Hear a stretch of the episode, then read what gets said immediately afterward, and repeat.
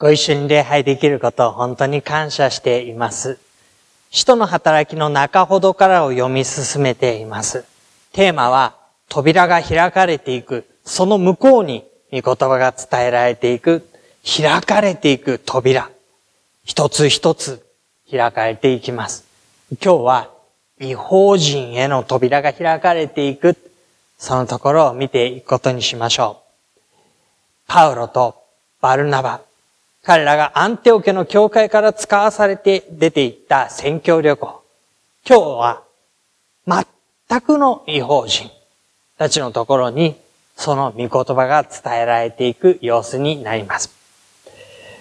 地図を持ってきています。ここがアンテオ家になりますね。エルサレムからアンテオ家に向かって宣教が行われ、アンテオ家に集う人たちが起こってきた。そんなところをご一緒に見ました。そこからパウロとバルナバが使わされていったのは、地中海に浮かぶキプロス島。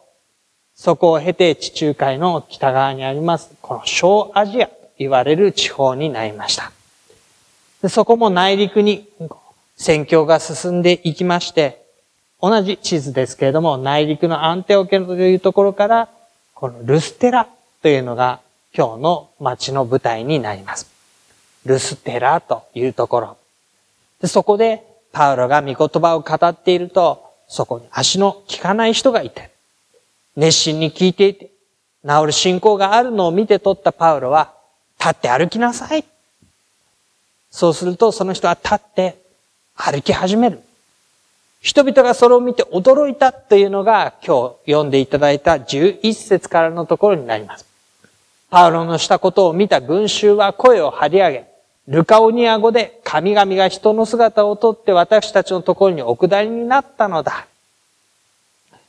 ルカオニア語というのは、このルステラの地方の方言、非常に鉛の強い方言になります。彼らは現地の人であり、まあ、言ってみれば田舎の人たちなんですね。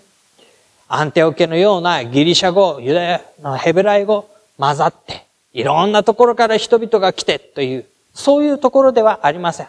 内陸の町の人の出入りのあまりない方言がまだまだこういろんなところにあるような素朴な人たちのところに来て、パウロはこの宮沢を行いました。で、彼らが言うに、神々が人間の姿をとって私たちのところにお下りになった。で彼らは昔話をよく知っていました。ちょうどルステラを舞台にしたギリシャの神話の昔話があったわけです。おじいさんとおばあさんが住んでいました。ある日、旅人が訪ねてきました。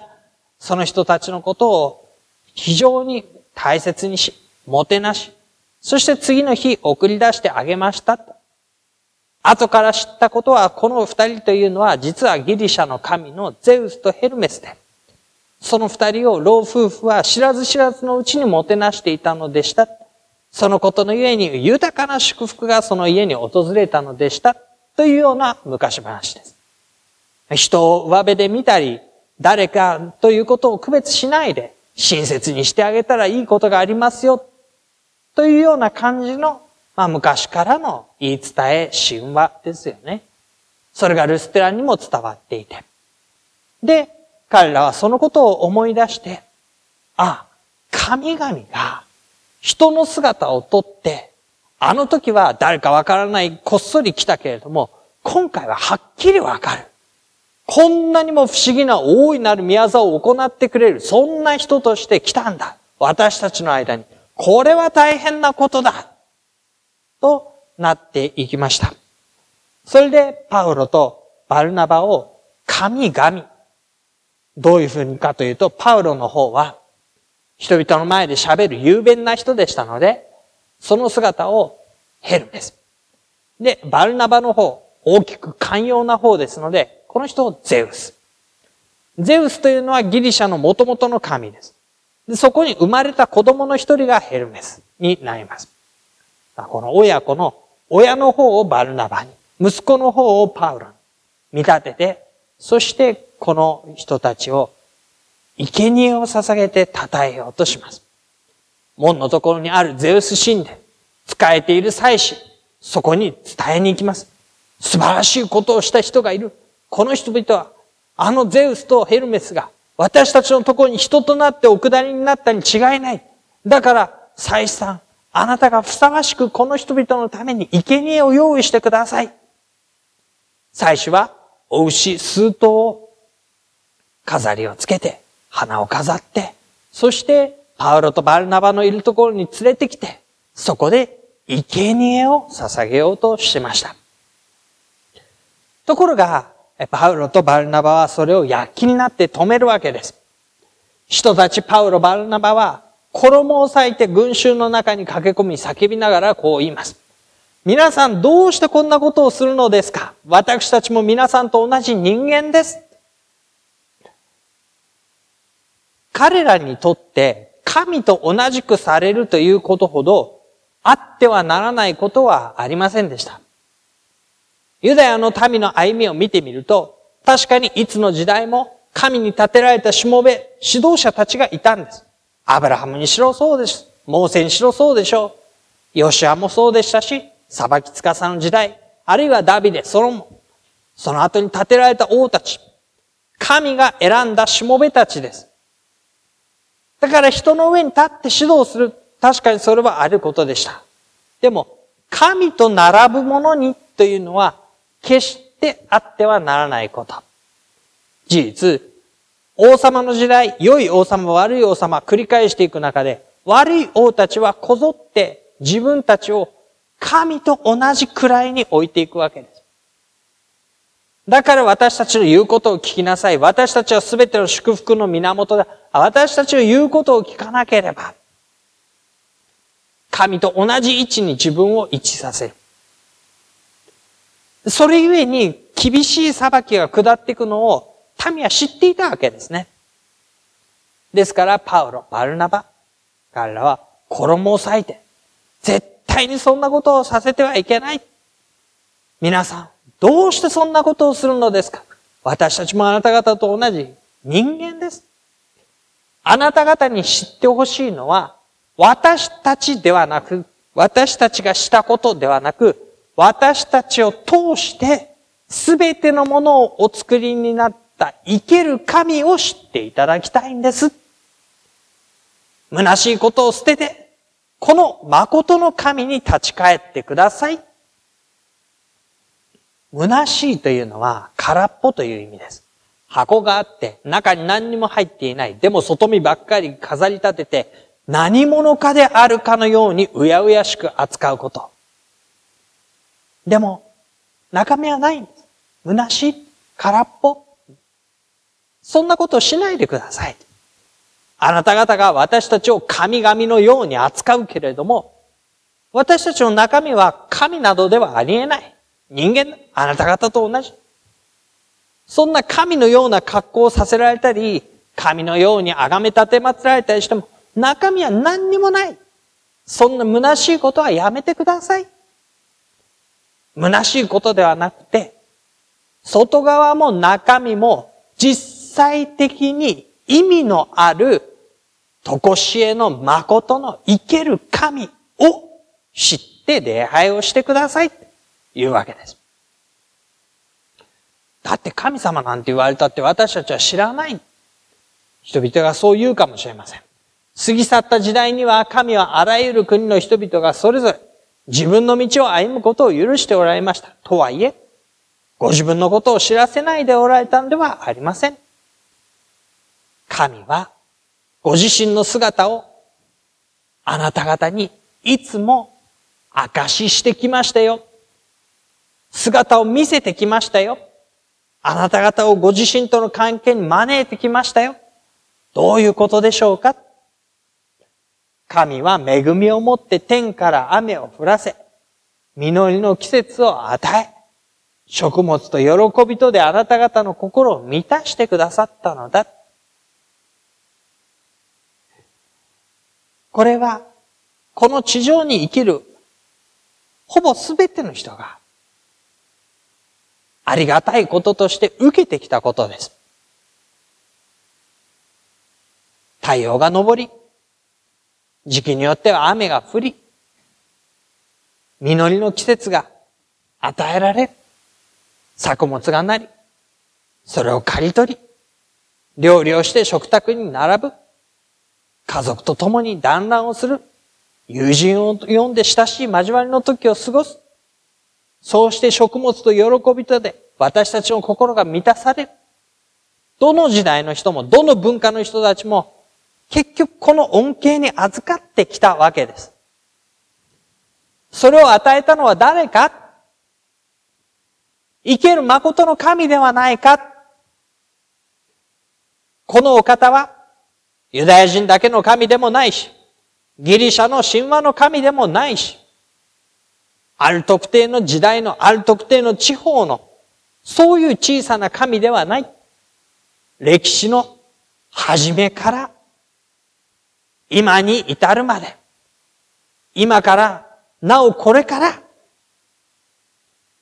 一切を導いておられる神である。そして、すべての人、どんな人種、どんな年齢、どんな社会的な立場、どんな苦しみの中、どんな喜びの中、一切を問わずにすべての人の神であられる方。そのことを神は証ししてきてくださったじゃないか。その方のことを知ってほしい。その方のことを礼拝してほしい。それがあなた方が知るべき方だ。そう言ってようやくのことで、群衆が彼らに生贄を捧げるのをやめさせた。彼らが同じ人間であって、神ではないということを認めさせ、そして誠の神へと向かうように、彼らを導いていったということです。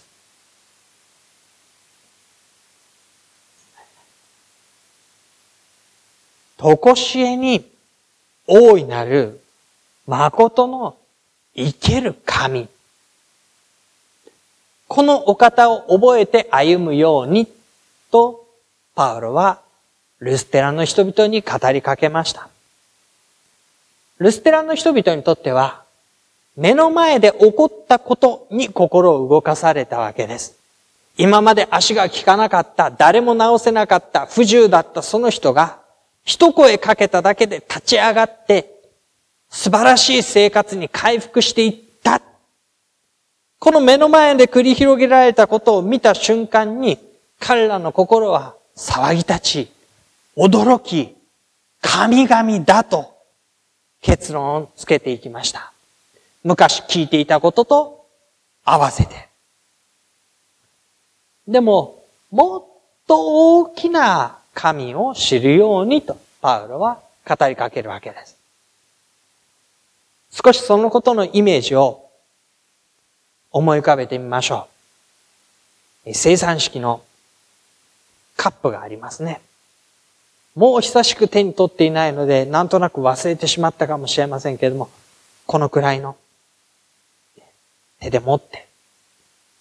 で、ちょっと手が震えると、なみなみついであると、表がブルンブルンと揺れて、こぼれそうになる小さなカップですね。小さなカップだと、ちょっとほんの1センチでも2センチでも、こう横に動かすと、表がものすごい揺れますよね。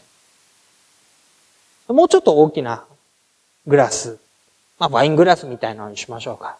あワイン入れるわけには多分いかないと思うので、まあ、お水入れて、この季節ですから、ちょっと涼しげにミントの葉っぱなんか浮かべてみましょうか。で、こう、グラスをちょっと1、2センチ横に動かすと、この生産式のカップよりは穏やかな感じですよね。ミントの葉っぱがこう漂いますけど、それでも、なんかこう波立ってはこぼれるっていうほどではないようです。もうちょっと大きな広めの器。ラーメンの丼なんかどうでしょうね。浮かんでるのは、まあ、ネギかなんかが浮かんでることにしましょうか。で、これをこう、横に1、2センチずらしてみる。お器が大きくなってますから、表はあんまり波立たないですね。ネギがこんな風に揺れるってことはあんまないかなと思うんです。もっと大きなものに想像してみましょうか。お風呂。お風呂に浮かんでるのは、まあ、あの、子供で、お孫さんが来るというのあ、おもちゃみたいなもんです。あの、なんひよこみたいなのありますよね。押すとパフパフみたいになって、もっと押すとピューって水が出るような、こういうおもちゃが浮かんでる。浴槽を1、2センチ、3センチこうやって動かしても、多分そんな水って揺れないんだと思うんですね。どうしてかって言ったら、大きいからです。器がね。で小さいと、ちょっと動かしたのが大きく揺れるわけ。でも大きいと、ちょっと動かしても、緩やかにしか揺れない。で、私たちは、目の前にあることを切り取って、その大きさ、衝撃の大きさ、インパクトの大きさ。で、ああ、すごい。驚いたり、ああと心を動かされたり、ほーっと感心したり、ああ、これは神様だ。というふうに意味づけたり。しがちなんですよね。私にとってこの目の前で起こったことがセンセーショナルなので。でも、パウロ・バルナバの言うのに、神は大きな方ですよ。私たちの目の前で起こっていること以上のことを司るお方ですよ。歴史もその初めから最後まで、私たちが生きている時代だけではない、今日今ここでだけではない、ずっとという長い時間を司っておられる方ですよ。しかも、私の目の前のここだけではない。この周りも、この国も、海の向こうも、地球の裏側も含め、一切合切すべてをという神ですよ。その大きな神の手の中で私たちは生かされていて、ですから導きももしかしたら緩やかな導きかもしれない。でも確かに神の手の中に私たちは置かれていて、そしてあの天が雨を降らせ、実りがもたらされ、私たちに喜びの生活がある。今の時代も後の時代もこの地方もあのところも、そういう大きな、緩やかな導きの中で生かされてますよ。そのことを教えてくれるわけですね。で、このことは私たちに二つ具体的なチャレンジを与えるように思います。一つは、私たちは神様を小さく切り取って判断していませんかっていうことです。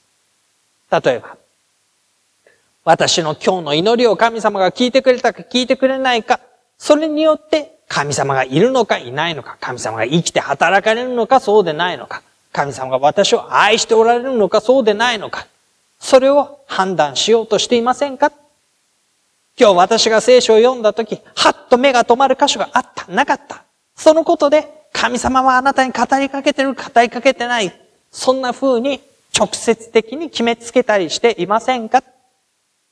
自分の知ってる範囲、見えているところ、自分の感覚の小さなところで神様を判断していませんか？